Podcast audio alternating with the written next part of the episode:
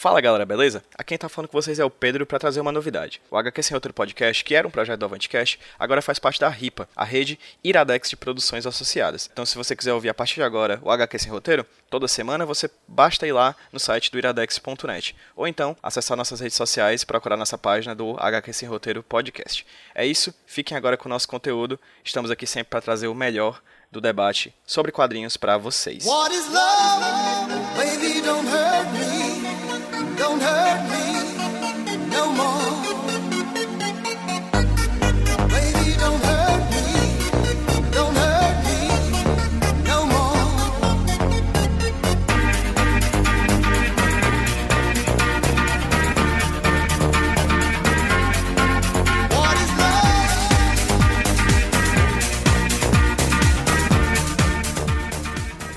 Fala pessoal, boa noite, ou boa tarde, ou bom dia, seja lá a hora que vocês estiverem ouvindo isso. Aqui quem tá falando é o Pedro da Avantcast, a gente tá trazendo para vocês mais um HQ Sem Roteiro podcast. Estou na presença de um super grupo, quase a Young Blood, quase uma galera muito boa, de qualidade. Eu vou deixar que eles se apresentem. Lucas Aquino. Opa, eu sou da Avantcast também, meu nome é Lucas Aquino e é isso. Conciso como sempre, objetivo, porém sempre de qualidade. Tati. Eu sou Tatiana Ferreira, sou do Tapioca Mecânica e sou estudante de cinema nas horas vagas. Tomás, que são a gente tá começando a gravar às 11 horas da noite, Tomás acaba de chegar do trabalho, porque é um rapaz muito compromissado. Salve, salve. Sou Tomás Rocha, sou psicólogo jurídico e funcionário público, às vezes trabalha muito. E também sou do Tapioca Mecânica. E hoje o tema é muito bom. Eu sugeri, eu lembro muito bem das palavras da Tati, eu não tinha como deixar de lado a, a oportunidade de falar mal dos anos 90 nos quadrinhos.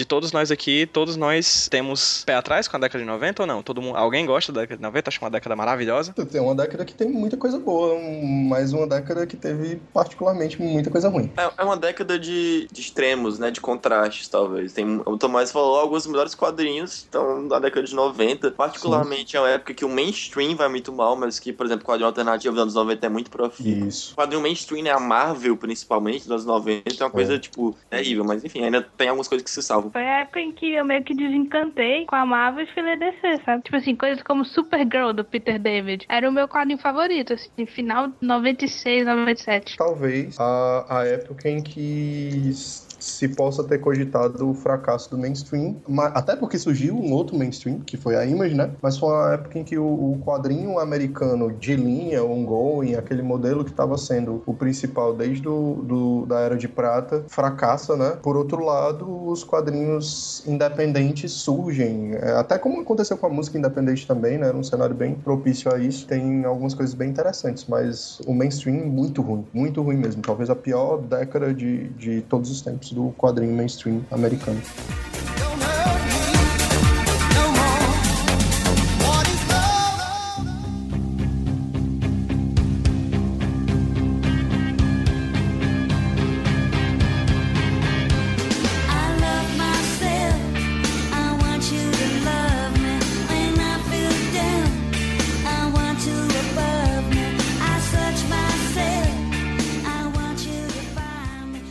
Pergunta que eu quero fazer, antes dos 90 vieram os 80. Eu sou de humanas, mas eu sei calcular isso, né? o, a década de 80 foi profundamente influenciadora da década de 90, né? Tipo, basicamente algo que veio dos 80 foi o que acabou gerando a onda de coisas que a gente viu nos anos 90. Vocês podem explicar mais ou menos como é que foi essa transição de uma década a outra? Os anos 90, né, a gente falou, o podcast que era sobre revisionismo, né, que foi uma época de que culminou um certo movimento dos quadrinhos, né, a abordagem de quadrinhos a partir de uma perspectiva realista sombria, que muito simbolizada por Watchmen e por Cavaleiros das Trevas, né? E que essa abordagem provocou uma profunda mudança, assim, no, no, no status quo dos quadrinhos, né?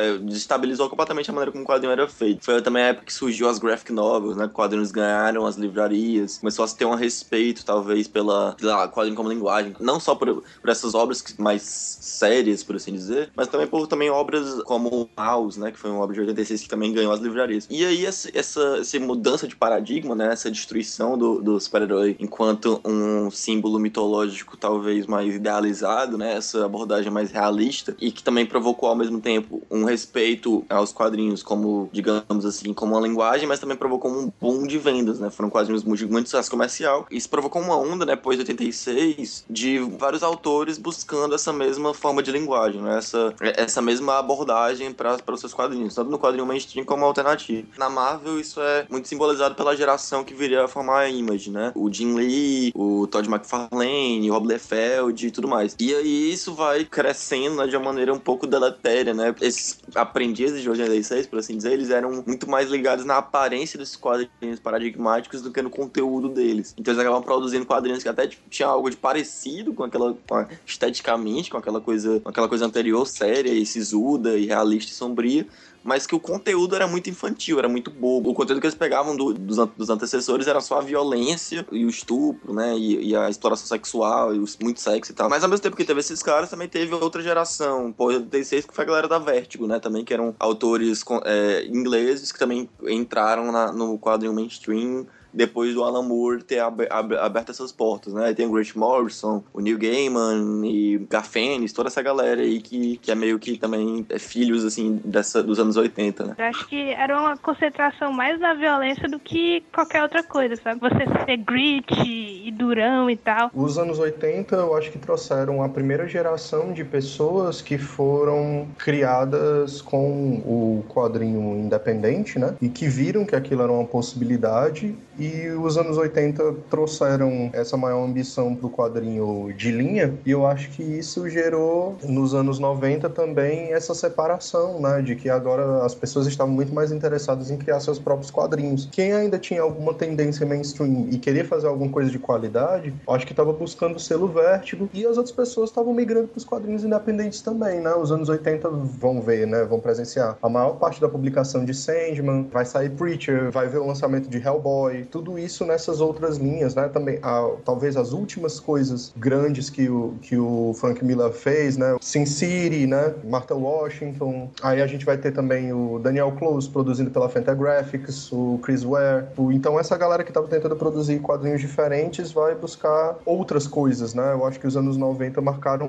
muito nitidamente essa ruptura que os anos 90 também vão apresentar, né? A galera que estava buscando quadrinhos de contracultura tá agora adulta, não é mais adolescente né? A galera que cresceu lendo antigamente Will Eisner e o Crumb, né? Agora tá, tá adulta e tá querendo criar os seus próprios quadrinhos, né? É, só, só, comentando uma coisa em cima disso que o Tomás falou, é interessante porque é, os anos 60, né? Final dos anos 60, você tem o movimento do Underground Comics, né? Que é liderado pelo o Robert Crumb, que é o maior nome, mas tem American Splendor também e tal, que é outro quadrinho também paradigmático. Enfim, é a época uhum. do quadrinho do quadrinho underground, autobiográfico e tudo mais. Sendo que nos anos 70, né? A, a, a partir da, esse movimento surge no final dos anos 60, num quadrinho contracultural, e vai morrendo ao longo dos anos 70. Nos anos 70, essa galera acaba perdendo um pouco sua influência, o Underground Comics acaba, sendo menos. É, é, um movimento que acaba é, fadando aos poucos, né? E nos anos 80 você vê uma retomada, talvez, do quadrinho alternativo, né? Você vê novas publicações surgindo nesse sentido, o, o, o que vai estourar nos anos 90. E nos anos 80, um dos quadrinhos paradigmáticos, assim, mais clássicos nesse sentido é o. Tá até como avatar da, da Tati aqui no, no Skype, que é o Love and Rockets, né? Caso a série Loucas também, né? Que, que, que é da Meg e tudo mais, que também é um, é um quadro alternativo que vai ser imensamente influente dos anos 80, começa nos anos 80, ou até no final dos anos 70, não sei bem, mas enfim, vai continuar pelos anos 80 e vai influenciar muito a geração de quadrinhos alternativos dos anos 90, que já também Leon Crumb e, o próprio Mouse, né, que é um quadrinho de 86, né, o próprio Sim. é, o Art ele é um cara que era, ele, ele montou a revista dele, a Raw Comics, também nos anos 80, que é outra revista que vai lançar muitos quadrinhos alternativos. Então, assim, no quadrinho dos anos 80 existe uma, um crescimento do movimento do quadrinho alternativo, mesmo ao quadrinho mainstream, né, não é nem, não é nem a gente fala nem tão só da Vertigo, por exemplo, a Image, mas realmente do quadrinho independente mesmo. E, e existe essa, essa, esse germe, essa germinação, né, esse crescimento dos anos 80, que vai culminar nos anos 90, que, é um, que vai existir realmente uma cisão muito clara, assim, você vai ver um quadrinho alternativo muito bem desenvolvido, diferente do quadrinho mainstream que vai por a ladeira abaixo, de certo modo.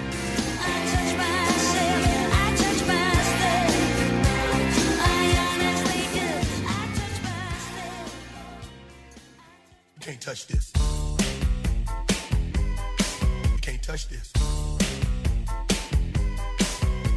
This.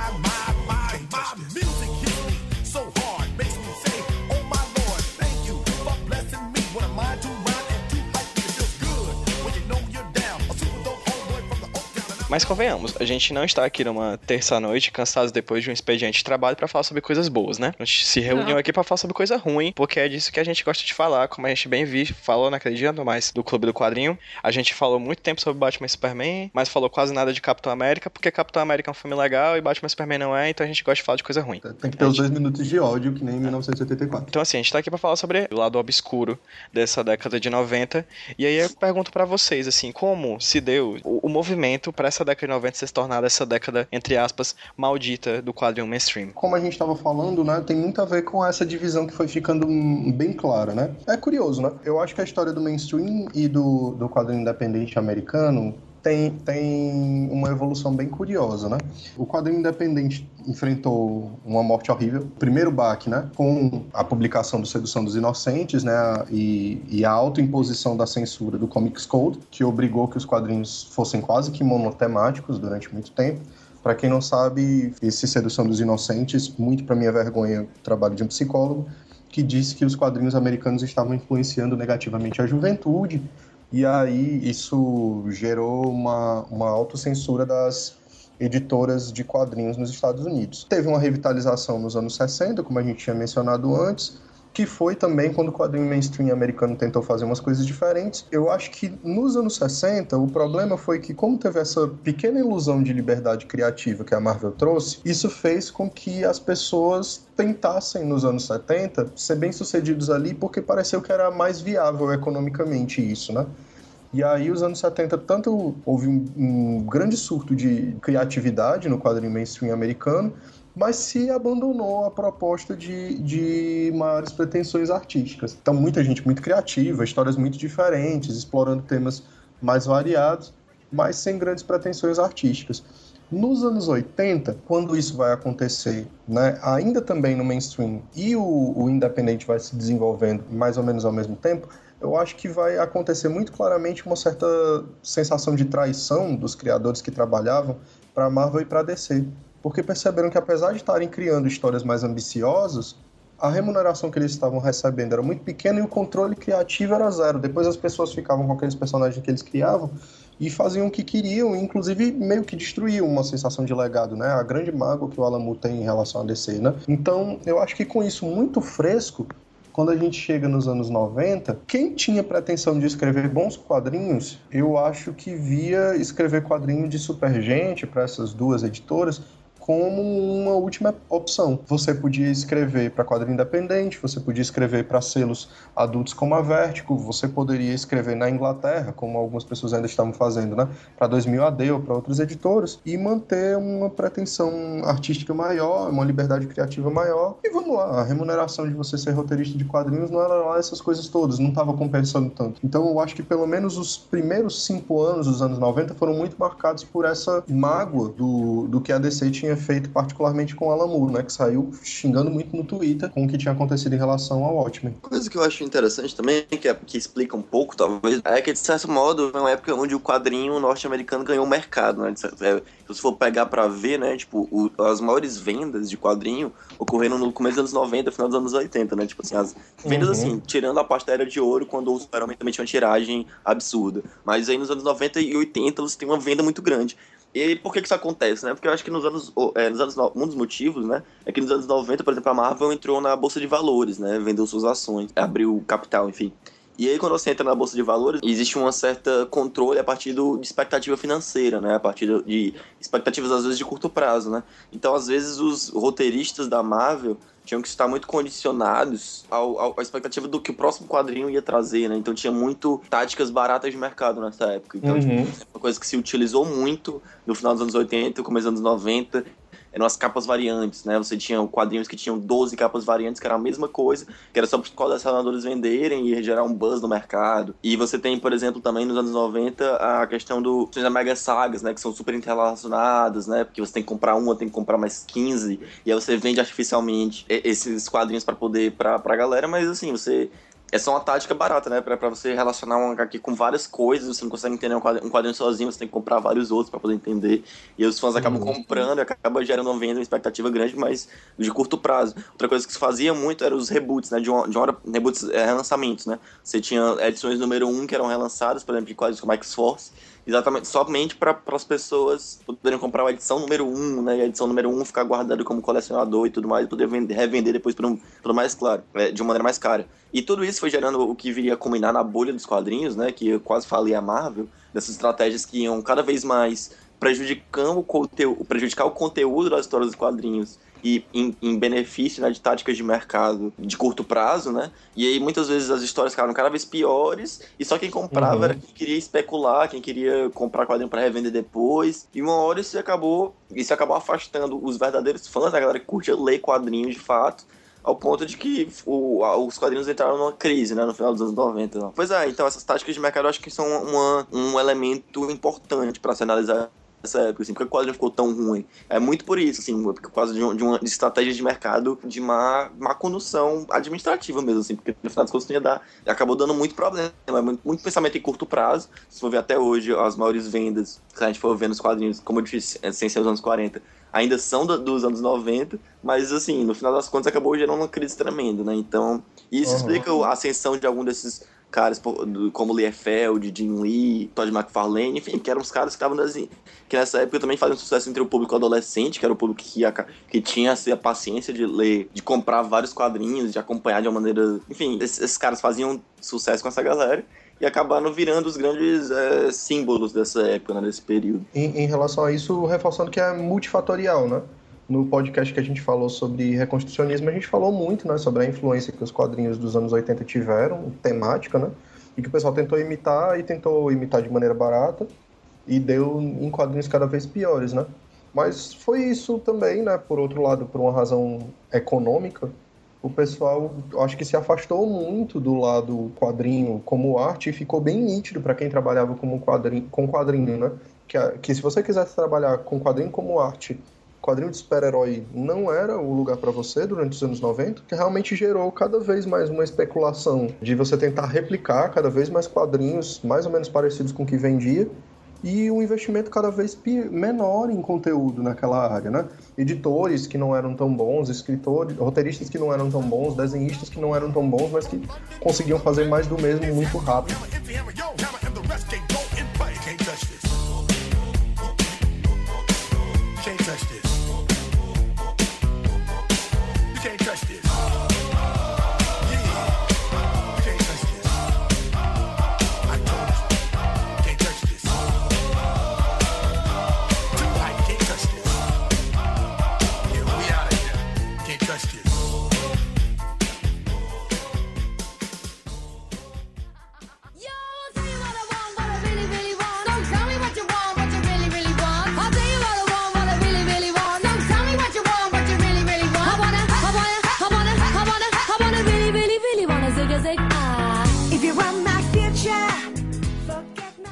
Falou um nome sagrado do década de 90, que é o Liefeld, né? E daqui a pouco a gente vai falar sobre esse grande mestre. Ah, vocês falaram de três personagens muito importantes desse, desse momento da década de 90, que são três personagens que sobrevivem até hoje, cada um com suas devidas características, que são a Marvel, a DC e a Image, né? São três, três importantes personagens nesse, nesse xadrez aí dos anos 90. E eu queria perguntar pra Tati qual o contato que ela teve com essas, com essas editoras, principalmente na década de 90, assim, as histórias da década de 90. O que que tu viu, Tati, nessas três editoras? Assim, tu chegou a ler coisas da Marvel, da DC e da Image? Se sim, o que que tu leu e o que que tu achou? O, o primeiro quadrinho que eu tive na minha vida foi um desenhado exatamente por um dos amiguinhos da Image que foi o Eric Larsen. Eu era, eu tinha, eu tinha acho que o que, 6, 7 anos de idade, mais ou menos em 97, 98. Eu achava maneiro, cara. Aquilo ali pra mim era, era massa velho, era muito legal, mas eu nunca gostei do que o McFarlane fez no, no Homem-Aranha, por exemplo. Sei lá, aquilo ali pra mim não era o Homem-Aranha, era uma versão meio que do mal, meio e descolada do Aranha, que depois ele acaba também criando o Venom, né? Que é basicamente isso. E aí eu já não gostei porque eu odeio o Venom. Com a Marvel, eu tive. Eu tive problemas, sabe? Porque pra onde você ia, tipo assim, eu não gostava do Aranha. Aí eu ia ver os X-Men, tava uma confusão gigante. Também não gostava dos X-Men. Eu ia pro Quarteto Fantástico.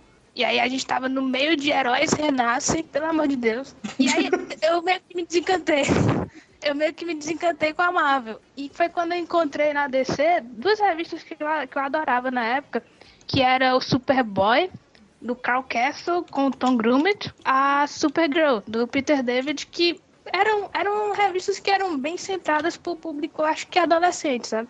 Eu, eu particularmente gamei assim na, na Supergirl, é, é um quadrinho que eu, eu adoro até hoje. Foi só, com elas duas foi só assim. Agora com a Image, acho que a primeira revista que eu vi da Image foi uma edição do Spawn que eu vi numa banca.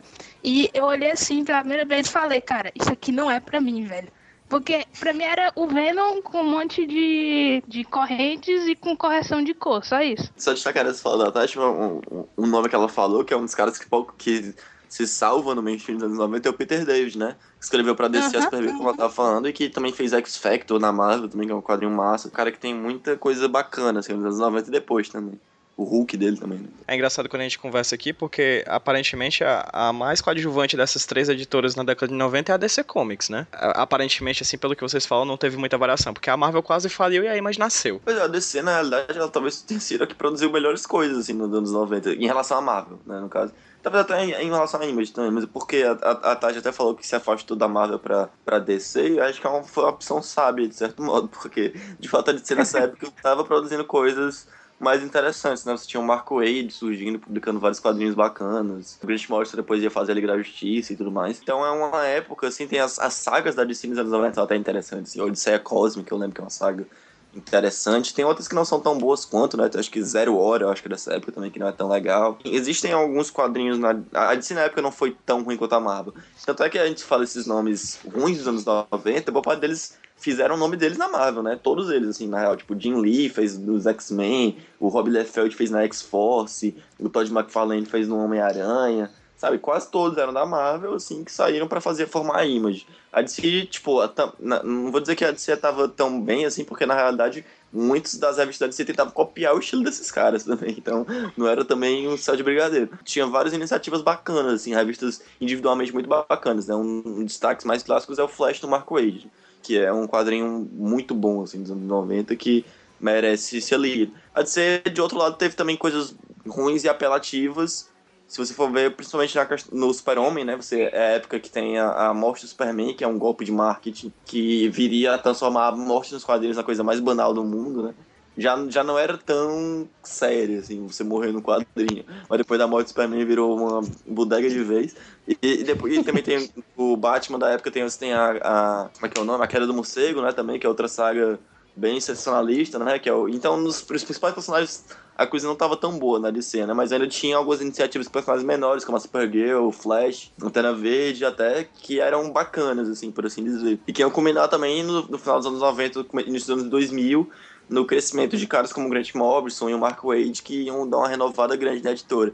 Embora o Grant, o Grant Morrison tenha ido pra Marvel né, no início dos anos 2000 é, fazer X-Men lá. Uma coisa bacana também da Marvel da época, né, que vale a pena ser destacado, eu acho que é os Vingadores do Kurt Busiek, que se não me engano só na década de 90. Né? E o Kurt Busiek é um autor dos 90 muito bom. Cara, eu lembro do Demolidor da Inocente, eu acho que também é dessa época. Isso é. Tu, mas naquela vez tu, tu descobriu que o Brian Vaughan tinha escrito lá no meio do, da saga do Apocalipse, é, não foi? Pois é, o Brian Vaughan escreveu na Era do Apocalipse, que é muito ruim. E sobre o que o Lucas falou, eu acho que a gente tem que fazer uma divisão bem nítida. Tipo, até 95 e depois de 95, né? Que é quando já vão ter saído as iniciativas de manifesto contra o revisionismo, né? Marvels e depois Reino do Amanhã. E aí a direção já começa a ter duas linhas concorrentes, vão ter ideias principalmente na DC, que realmente sobreviveu bem melhor aos anos 90. A Marvel teve alguns focos, né? O Peter David nunca parou de escrever, no, é, ele era uma constante, né? E voltava, X, tem X Factor, o próprio Hulk. É, vai ter a, a, fase do, do Busy com os Vingadores também, como foi mencionado. Apesar de muito ruim, vai ter o Diabo da Guarda, né, que vai ser no final dos anos 90, que vai ser o, o estopim para uma revolução na Marvel pouco depois também. É, e na DC vai ter a, o Grant Morrison com a Liga da Justiça, o Mark Waid com Flash, né, como, como foi mencionado. Mas eu acho que a partir dos anos 95 aparece uma luz no fim do túnel apesar de, de, de ter dos dois lados muita coisa muito horrível, né? Principalmente essa banalização da violência. Curiosamente, nesse sentido, eu acho que a DC foi pior do que a Marvel, né? Porque teve a morte do Super-Homem, queda do morcego, Crepúsculo Esmeralda e ainda vai ter de brinde o episódio da, da namorada do Kyle Rayner no, no na geladeira, né? Que vai também desencadear isso uma resposta, né? Contra a violência contra, contra as mulheres no, nos quadrinhos de Supergente, né? Mas a DC eu acho que protagonizou tanto o mais extremo nesse, nessas violências, né? Fora a Image, né? Que realmente estava correndo por fora. O Gore era café da manhã lá, mas também vai trazer o que tinha de, de melhor em termos de contracorrente do revisionismo, né?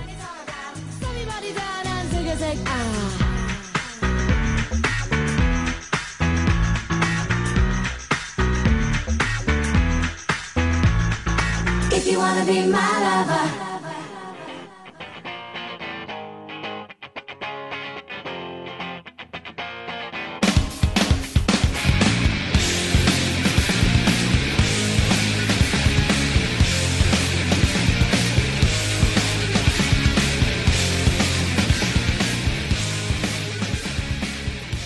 falou de Marvel, DC e a Image. Como é que a Image nasceu? Porque ela nasce ali no meio dos anos 90, né? Inclusive, eu tô achando interessante vocês tanto falarem isso que, tipo, como dividir a década de 90 entre até 95 e 95 e diante, que eu vou falar, mas não mais década de 90, vou falar de quinquênio de, no, de 90, assim. Porque acho que é mais apropriada. Mas é bacana a gente falar da década porque exatamente em 10 anos muita coisa mudou na indústria de lá, né? Só uma coisa que a gente esqueceu de falar um pouco na DC é que na DC na época tinha Vértigo, né? Dos 90. Sim. Uma coisa também que dos anos 90 é super importante, né? Assim, que o selo uhum. Vértigo da DC, que é uma extensão dos quadrinistas da Inglaterra que foram contratados nos anos 80, né, que começaram a publicar só no selo que era tinha para adultos, né, que era no universo normal, né, Monstro do Pântano, é, o Homem Animal, o Sandman, todos isso. E, que, e todos esses, é, Patrulha do Destino, os Invisíveis e tal. Os Invisíveis não, que foi depois. Mas enfim, esses aí eram todos no universo normal da DC e que foram transferidos por selo Vertigo nos anos 90, que ia produzir coisas como Preacher também, Transmetropolitan, e outros quadrinhos uhum. que viriam a ser muito respeitados, muito admirados até hoje. Transmetropolitan eu acho que, que foi da, da Wildstorm, não foi não? Ah, é, começou na Wildstorm e depois foi pra Vertigo. É, porque a Wildstorm depois foi comprada, é isso. Então como se tu bastasse a Marvel tá morrendo, era vem a DC e chuta o cachorro morto com a Vertigo, né? e a Image? Como é que nasce a Image? Da onde vem a Image? O que, o que é que essa coisa... Hoje, hoje, se você for ver qualquer lista de encadernado mais vendido dos Estados Unidos, você vai ver a Image no topo, né? Uhum. E a década de 90, é, talvez a, foi a editora que mais conseguiu sugar essa aura sanguinária, violenta dos anos 90. De onde nasceu a Image? É que assim, uma das coisas muito relevantes para os quadrinistas dos anos 80, que gerou uma verdadeira batalha nos anos 80 pelos quadrinistas mais importantes, em especial Frank Miller e o Alan Moore, era a questão de direitos autorais, né? Esses caras aproveitaram muito sua popularidade no ápice, né, por obras como Watchmen e Cavaleiro das Trevas, para poder, por exemplo, né, fazer uma grandes homenagens ao Jack Kirby, né, que foi um dos caras mais injustiçados, né, dos quadrinhos, assim, nesse sentido de não ser reconhecido muito as criações dele na, na, época da Marvel, a cota dele de participação nos personagens da Marvel. E também homenagem ao Jack Kirby, ao, Bill, ao Bill Finger e outros caras que, que foram muito sacaneados nos quadrinhos em questão de direitos autorais, né, de nunca terem um respeito pelas suas criações que eles mereciam como também os criadores do Superman, né, o Jerry Siegel e o Joe Shuster. E aí esses caras, o Alan Moore falava muito sobre isso, sobre o direito do autor sobre suas obras, o Frank Miller também fez vários discos sobre isso. Eles brigaram muito com a indústria dos quadrinhos, com, os, com, as, com as empresas mainstream, tanto a Marvel quanto a DC, por causa disso. E isso virou um tema central, assim, é, no, no ambiente dos quadrinhos anos 80 e anos 90. Os caras dos anos 90, né, eles são herdeiros dos anos 80, não só numa questão temática, né, da questão do realismo, mas também nas questão, na questão de direitos autorais, né. Então, os autores estavam muito em voga na época, como Eric Larsen, o Todd McFarlane, o Rob Liefeld, Jim Lee e tal, se sentindo desvalorizados pela editora deles, que era Marvel, eles resolveram se unir e fundar a sua própria editora, né? Para uma editora que teria, é, que cada um dos quadrinistas teria o direito total sobre a sua obra, né?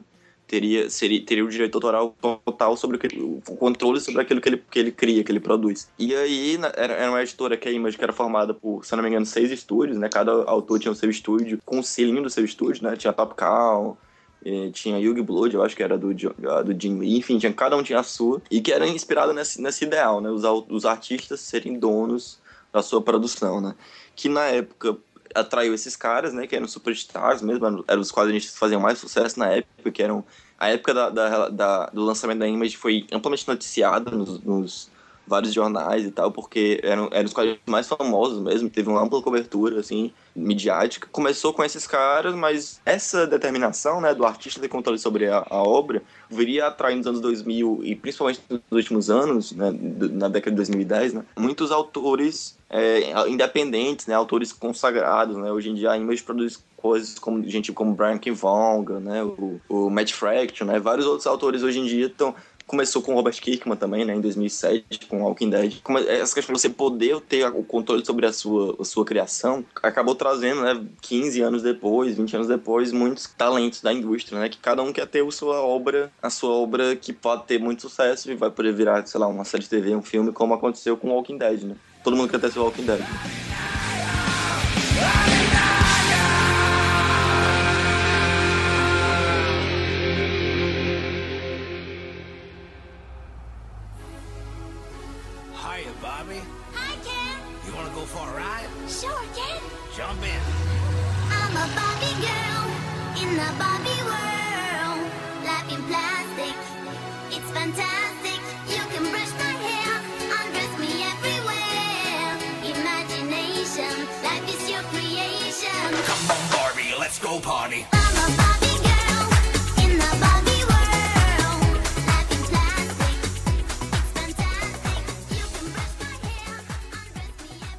Conversando com a Tati antes de gravar aqui, eu tava dizendo para ela que eu queria muito saber qual o nome da pessoa que sentou em frente ao computador na década de 90, olhou um desenho do Liefeld e disse: É isso que a gente quer.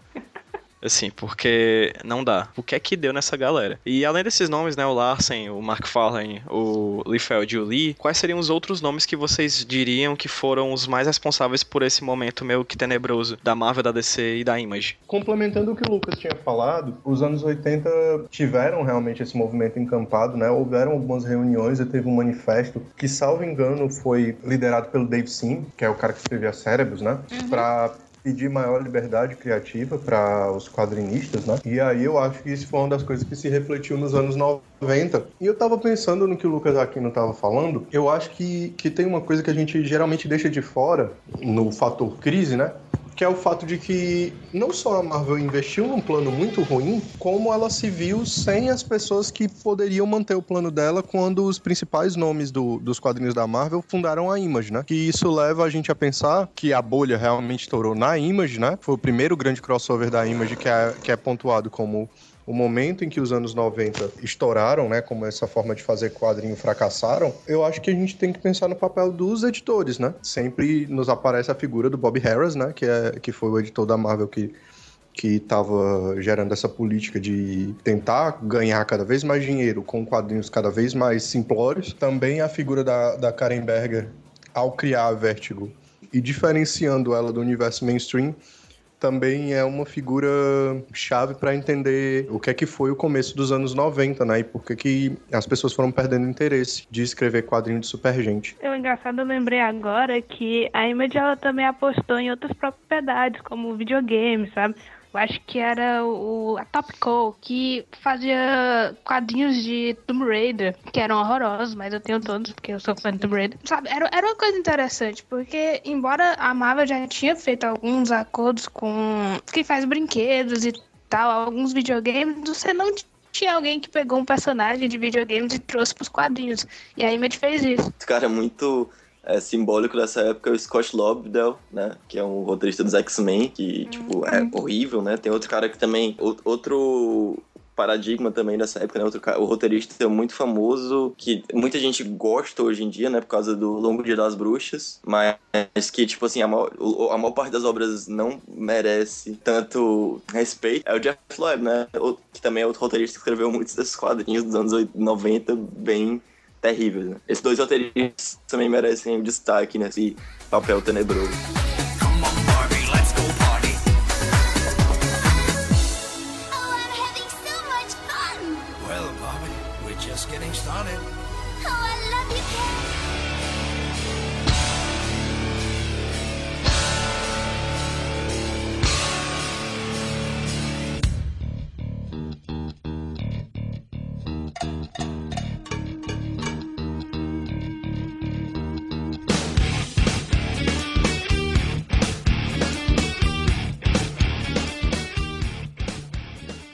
Foi nesse período da década de 90 também que a, que a Marvel quase fale, né? Isso. E por causa disso, ela teve que vender alguns direitos autorais de alguns personagens dela, né? Alguns direitos autorais uhum. acabaram indo para outras empresas, né? Porque o Homem-Aranha, o Quarteto, o X-Men, inclusive. Eu acho, eu acho que no caso do Aranha, desde 85 ela já tinha vendido os direitos para uma empresa fazer um filme que nunca saiu. Uhum. O Quarteto Fantástico X-Men, X-Men que eu penso, penso em X-Men, o Quarteto Fantástico eu penso logo de ti, assim, porque tu realmente gosta muito desses dois, desses dois produtos, né? Tu leu essas coisas da época, tipo o Quarteto e o X-Men, tipo, era ruim pra caramba mesmo? Eu, eu gostava dos X-Men até esse momento, eu juro por Deus. Eu, eu, eu comecei, comecei a ler, ler dos X-Men mais ou menos isso aí. Fui, fui continuando por um período, mas eu nunca terminei, cara. Eu nunca consegui passar da era do apocalipse. E aí foi bem difícil depois voltar pros X-Men. Só fui voltar quando, por exemplo, o Grant Morrison vem aí. Foi quando eu fui voltar. Eu, eu diria que o personagem que mais me afeta é no caso do Aranha, sabe? E a gente, a gente teve coisas terríveis como Saga do Clone, Carnificina Total, mas também teve coisas boas, como o caso da Garota Aranha, que é um, um dos meus quadrinhos favoritos. Eu gosto muito do Aranha 2099, mas basicamente não eram grandes coisas. O Quarteto Fantástico era quase inexistente a presença dele nos anos 90. Não tinha grandes histórias. Eu só lembro de Heróis Renascem. Esse é uma coisa que marcou de tão ruim que é. o Tomás aqui no inbox acaba de dizer, Deus, vírgula, tinha esquecido do Carnificina. Eu acho que a gente deveria fazer um podcast de 5 minutos de ódio contra Carnificina. Puta que pariu, que der cu. Acho cara, que você pode. É um dos piores personagens de todos os tempos mesmo. Caralho. Pois aí, Carnificina que personagem anos 90, velho. Ele e o Venom são um combo do ódio, velho, dos anos 90. São, mas, mas aí é que tá, o Venom já era muito ruim, eu tava contigo, sabe? Eu acho um personagem muito ruim, eu entendo completamente que o Sam Raimi tenha, tipo, cagado o Homem-Aranha 3, porque ele não queria o Venom, obrigaram ele a colocar uhum. o Venom, ele ficou puto. Eu entendo, eu entendo ele, perdoa. Mas o Carnificina é tipo, cara, vamos pegar uma ideia cool e vamos ver assim, qual, é o superlativo de cu? Aí, carnificina. É uma coisa interessante falar nisso que a Tati falando sobre os X-Men, né? Que os X-Men talvez sejam o grupo que é o maior símbolo dos anos 90, assim. Foi é, é, por, é por eles que passaram um bom parte desses caras que a gente falou, como Jim Lee, Rob Liefeld e tal. Os X-Men, muito, muito das coisas ruins que surgiram nos anos 90 são uma extensão, né? Uma amplificação do que já existia anteriormente que era até bom. A gente já falou isso questão do realismo e outra coisa que também é muito foi muito utilizada de uma maneira que saturou foi as mega sagas, né? Que o Chris Claremont fez com a. Ele começou a fazer, se não me engano, com a queda dos mutantes. Uhum. Ah, não, foi uhum. Massacre Mutante. Primeiro Massacre, depois a queda. E ele fez algumas sagas interessantes. Depois os X-Men começaram a ter mega sagas. Nos anos 80 tem várias que são, assim, impossíveis de ler, né? Como é, Atrações Fatais. Sei lá, uhum. tem uma porrada aí de coisa nos anos 90 nos X-Men. Como a Tati falou, assim, é uma época que é difícil de você ler X-Men, mas nos anos 90 é uma coisa, assim, confusa, mal desenhada, mal escrito, é um negócio assim. Todo mundo lembra com certo carinho dos desenhos do Jim Lee, né? Mas eu acho que é mais pelo desenho animado que utilizou o, o design que o Jim Lee tinha feito os personagens do que porque os quadrinhos em si, porque os quadrinhos eram muito ruins, era assim, tipo uma coisa é uma época muito difícil. Voltaria a ficar mais ou menos bom na época do Grant Morrison mesmo, porque durante muito tempo X-Men virou um negócio assim impossível de ler. Tava lembrando que a Marvel recentemente é, é, eu, eu não tô acompanhando muito Marvel ultimamente. Mas recentemente ela lançou meio que umas capas nostálgicas com como se fossem fazendo de novo as capas do da época da era do apocalipse e eu vendo muita galera tipo, aí cara, que massa, não sei o quê. E eu, cara, vocês não podem ter lido essas coisas para dizer que isso é massa, cara. Porque não é. e foi uma época em que, curiosamente, os X-Men viraram a equipe que menos define a época dos, para os X-Men, apesar de os X-Men serem o maior símbolo da época, né? Parece tudo muito confuso, mas o que eu ia dizer é que quando eu lembro da, da dos anos 90, tem X-Men 1, beleza, que realmente é bem icônico, mas realmente eu vou pensar muito mais na X-Force que vai, é outro dos superlativos dos anos 90, né? E vou pensar no resgate que foi a X Factor do Peter David. Mas os X-Men realmente é um, fica um negócio muito confuso, cheio de mega sagas e tudo mais, e que acaba que virou a equipe menos interessante dos X-Men. De mutantes, aliás, né? Eu, eu acho que a única lembrança de bom que tem dos X-Men dos anos 90 é o que foi passado pro desenho. Eu acho que é o que o povo tem mais no, na cabeça, sabe assim? Fala X-Men, a galera lembra do desenho de 90 92. Uma das coisas que explica também porque é tão, é tão ruim é que uma das coisas que fizemos nos anos 90, nas questões de táticas comerciais, era aquela coisa, está vendendo, vamos explorar mais, né? Então, nos X-Men, você tinha a HQ dos X-Men, Na verdade, nos X-Men você tinha um Ken X-Men, X-Men, eu acho que tinha mais um dos X-Men também. Aí tinha Wolverine, tinha Deadpool, tinha Cable, tinha X-Force, X-Factor. Enfim, você tinha umas 10 revistas do universo do X-Men. E cada uma Uhum. delas relacionava uma com a outra, tinha sagas que relacionavam tudo junto. E aí, pra você entender uma, tinha que comprar a outra, enfim, era um negócio. Enfim, era muita revista, tudo interligado de uma maneira super confusa, a maior parte de má qualidade. Então, por isso que os X-Men vieram uma bagunça, uma coisa assim terrível.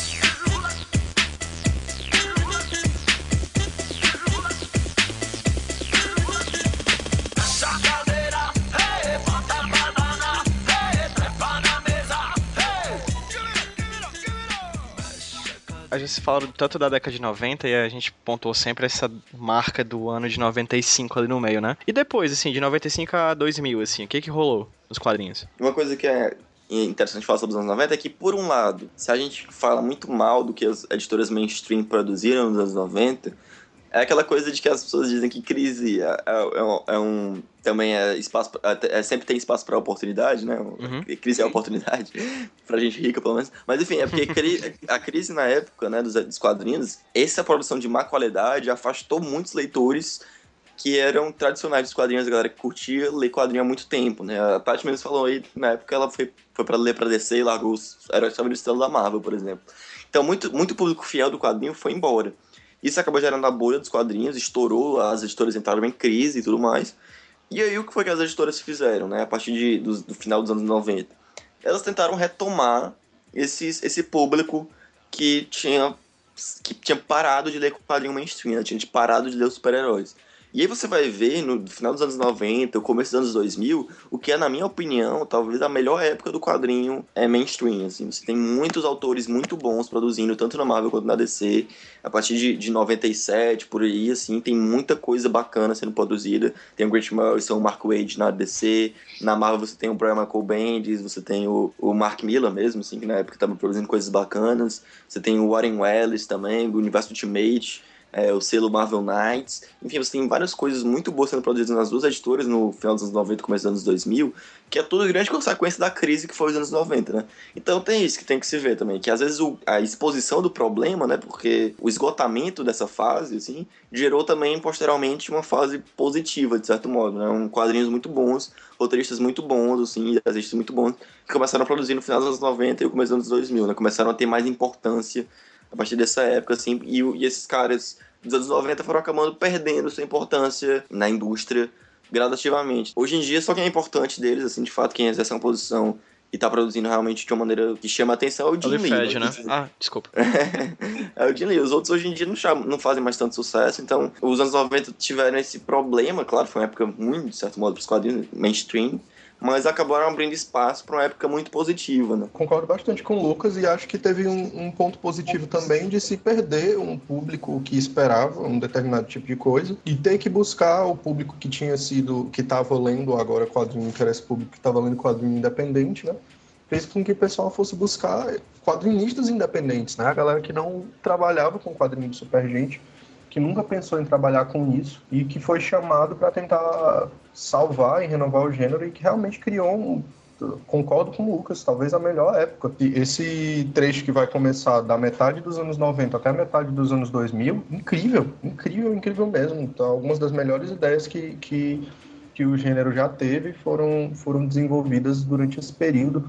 Acho que talvez a, a, a época que você podia ter mais fé de que os quadrinhos de Superman finalmente tinham entendido a lição dos anos 80, né? Que iam vir coisas boas, boas histórias, ousadas, né? Porque agora você tinha que conquistar um público que tinha aprendido a ler quadrinho de outra maneira, que, tava, que não ia comparar só com outros quadrinhos de super-herói, né? Que ia comparar com quadrinhos é, do, do Daniel Close, que ia com, comparar com os Irmãos Hernandes, que ia comparar com, com essas coisas que também estavam agora disponíveis no mercado. Tati, você como leitora de quadrinhos, o que é que te fez voltar pra Marvel? Eu gosto de chamar de Marvel 98, sabe? Que é quando o Joey Quesada entra e ele traz essa galera, traz o Bendis, traz o Brubaker, o Miller. Sabe, eu, eu acho que toda vida que você precisa rejuvenescer o seu público, vai sair algo de bom, sabe? Porque se você continuar na mesma, na mesma, não vai dar, vai cansar. É exatamente o que eu acho que tá acontecendo hoje, sabe? Talvez hoje a gente tá tendo de novo, trazendo essas novas pessoas para mexer de novo, fazer uma bagunça que tem que ser feita para continuar lendo, sabe? Faz, faz pessoas como eu querer voltar. Por exemplo, eu quero voltar a ler mais mainstream, que eu parei ultimamente, e vendo galera como o Nick Spencer, me dá vontade de voltar de novo. Fechando aqui, eu tenho uma tese que os quadrinhos, talvez por serem uma linguagem um pouco mais marginal, eles são sempre atrasados culturalmente em relação às outras linguagens. Se você for parar para pensar, os anos, os anos, por exemplo, os anos 50 são a época dos clássicos no, no, no cinema, na música, e isso foi muito nos anos 60, nos quadrinhos, era Marvel e tal os anos 60 na, na música e no cinema, é época da, da cultura norte-americana, é época da contracultura. E isso vai ser muito relacionado nos quadrinhos dos anos 70, que tem muito isso da contracultura, do sexo, das drogas e tudo mais. E nos, nos anos 70, no cinema e na música, é época da, da tempos sombrios, né? Na, no cinema, por exemplo, você tem a, a nova Hollywood, né? Que é a coisa do Scorsese, Coppola, dos diretores que faziam filmes que eram mais sombrios. E isso é muito parecido com os quadrinhos dos anos 80, que são também o realismo e tudo mais, de Watchmen e tudo mais. E, e, e, os anos 80, por fim, né? Na música e no cinema, é a época do brega total, né, pô? É a época que tem o, essas bandas de rock farofa e o, e o música pop mais tosca possível. E é exatamente o que corresponde muito aos quadrinhos dos anos 90. Né? E nos anos 90, na música e no cinema, é a época do, do, do alternativo, é, do, do, do, cinema alternativo, da música alternativa. É quando o Kurt Cobain quebra a, o paradigma, a, a, a música, o rock farofa, né? E mostra o rock mais cru, né? E tudo mais, e a estética mais menos trabalhada. E isso vai ser muito poder a primeira metade dos anos 2000 nos quadrinhos. Então eu acho que sempre os quadrinhos estão um passo atrás, talvez, das outras linguagens, nesse sentido. sempre estão acompanhando as tendências um pouco depois. E por isso que os anos 90 são a coisa mais brega que tem nos quadrinhos. É muito, talvez, pegando a tendência dos anos 80, que foi a época mais brega da música e do cinema que a gente, que a gente conhece. A teoria Aquino. Gostei. É uma das razões para explicar os anos 90. Eu não sei se é mais uma coisa de percepção mesmo do que qualquer embasamento científico, mas eu, eu algum dia eu vou desenvolver isso mesmo.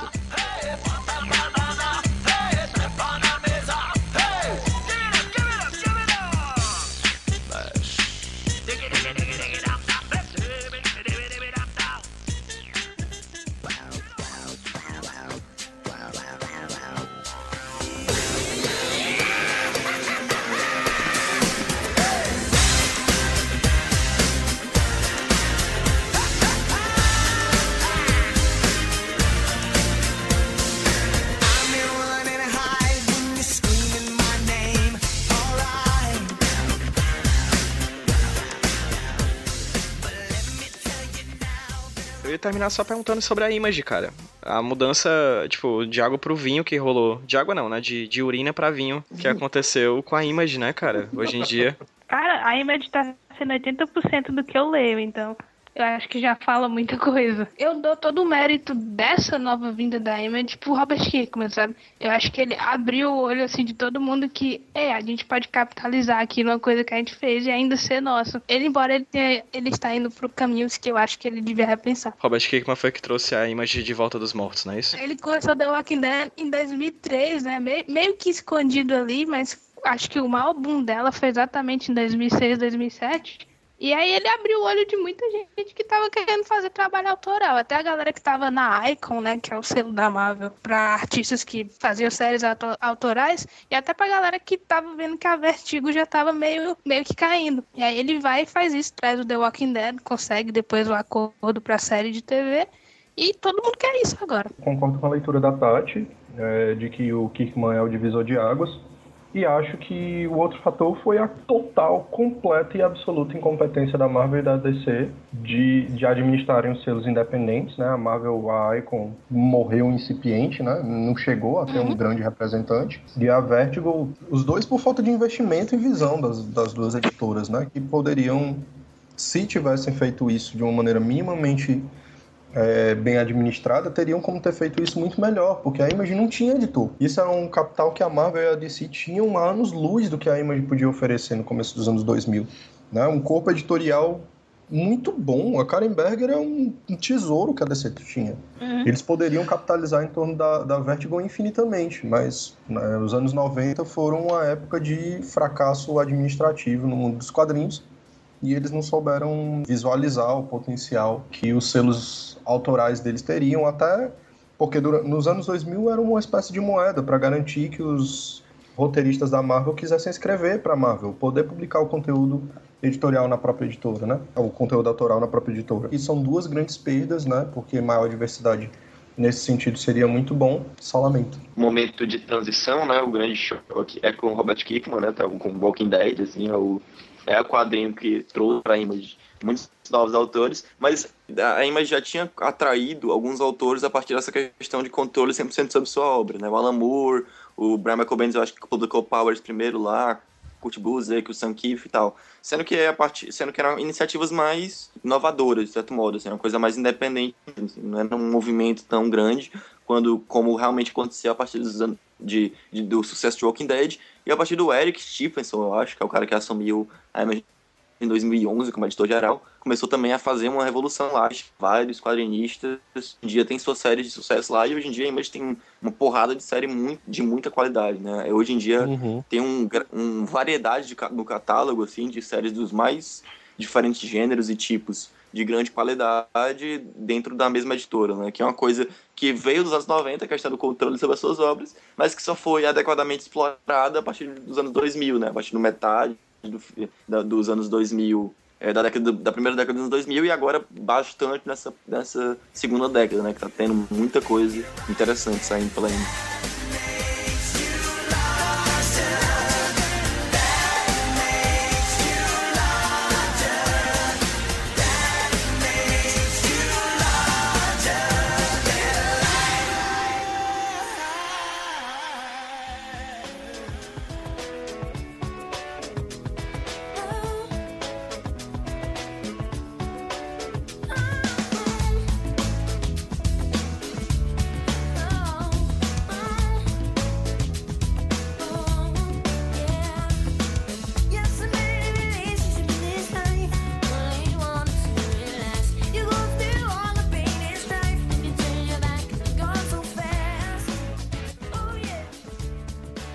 Gente, para terminar, para finalizar com chave de ouro, qual foi a, a melhor coisa que Rob Liefeld já fez?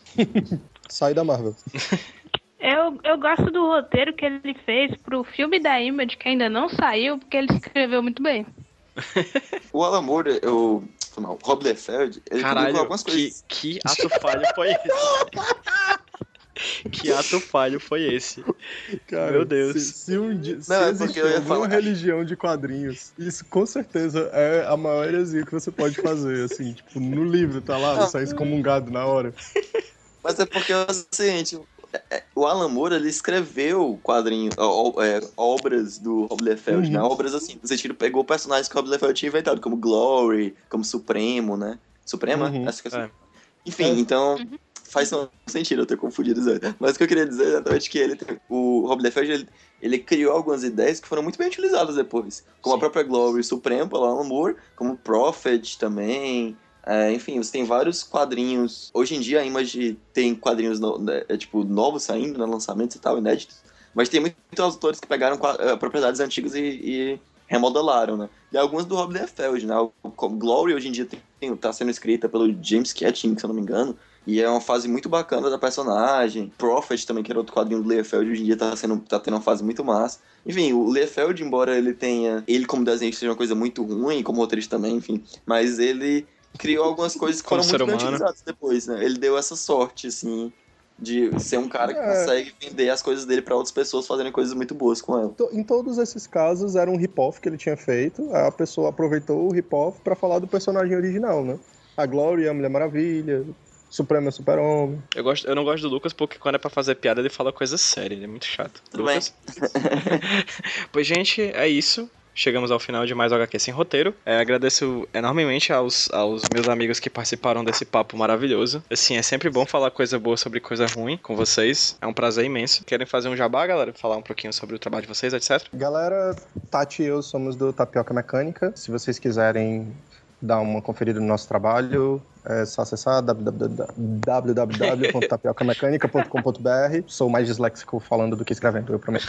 Eu e o Pedro, a gente é da Avantcast, né? A gente organiza, faz tanto o HQC Roteiro, como também faz resenhas. E a gente também faz eventos, né? O Smash é o nosso, talvez o nosso carro-chefe nesse sentido, né? Todo mês a gente faz evento na Livre Cultura. Quem estiver ouvindo isso aqui, pode dar uma passada lá na avantcast.com, no site. Vocês vão encontrar o link. Nas postagens do podcast, vocês vão, vocês vão encontrar os links do feed para você assinar o HQ Sem Roteiro e receber em seus dispositivos móveis toda semana o programa da semana, certo? Gente, muito obrigado pelo papo, foi muito massa. E é isso, a gente se vê na próxima semana, né, gente? Vamos dar tchau pro pessoal, vamos. 3, 2, 1. Tchau. Tchau, tchau gente. Tchau. Lucas? Tchau.